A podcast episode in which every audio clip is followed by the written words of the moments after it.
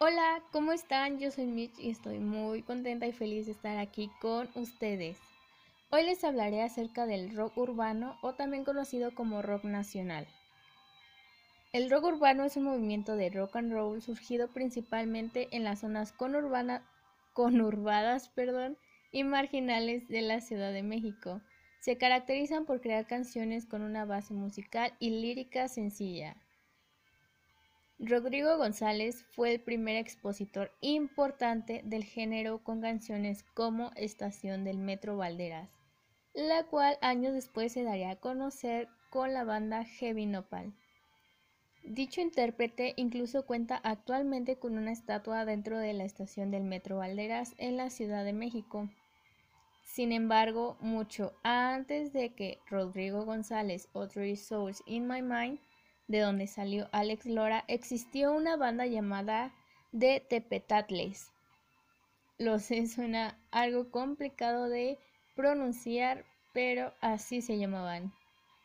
Donde participaron el cantautor y cronista Chava Flores, el intelectual, escritor y cronista Carlos Monsiváis, José Luis Cuevas, Alfonso Arau, Julián Verd y el entonces guitarrista de los Ten Tops. Ellos fueron quienes crearon canciones parodiando a bandas como Rolling Stones, The Beatles y sentido crítico a la vida urbana.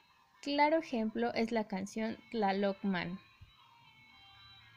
O, em, bueno, siento que quisieron referirse al hombre Tlaloc, por si no saben quién es Tlaloc, es el dios de la lluvia para nuestros antepasados aquí en México. Se le denominó como rock urbano debido a que las bandas musicales dentro de este género salieron de la urbe y la mayoría de sus oyentes son de la misma periferia, además de tratar en un principio temas sociopolíticos y culturales en las letras de sus canciones, Posteriormente pasaron a temas amorosos y tonalidades más románticas, aunque no todos, claro. Hay muchos estereotipos que rondan sobre este género musical. Por ejemplo, que al acudir a conciertos de bandas de rock o algunas tocadas como les hacen llamar algunos, la mayoría de personas que acuden son personas maleantes, pobres y consumidores de sustancias no legales cosa que para nada es cierto. Sí, habrán personas de este tipo, pero depende del lugar en donde se lleve a cabo. Sin embargo, no siempre es así. Tenemos a grandes bandas y músicos de este género que sus canciones han sido icónicas hasta la fecha y que se han presentado en el Vive Latino, el Foro Sol, entre otros. Bandas como Interpuesto, El Tri, Charlie Montana, Alex Lora, Banda Bostic, Heavy Nopal, Tex Tex, Luzbel, Barrio Pobre y por mencionar algunos. En mi opinión son grandes músicos y representantes del rock en México. ¿Qué importa que digan que es música de pobres y para la prole?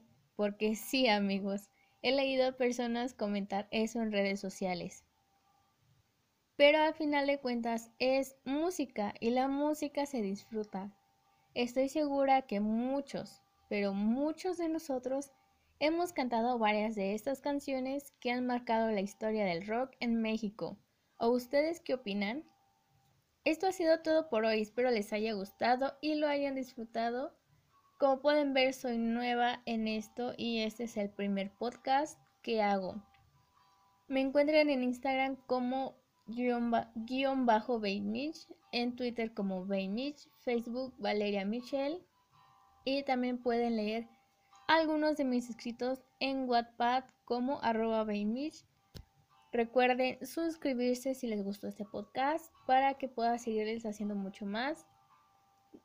Envíenme mensajes en mis redes sociales por si quieren alguna otra banda, algún personaje o que les gustaría que les hable.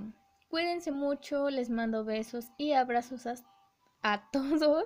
Perdón, me estoy trabando. Hasta la próxima.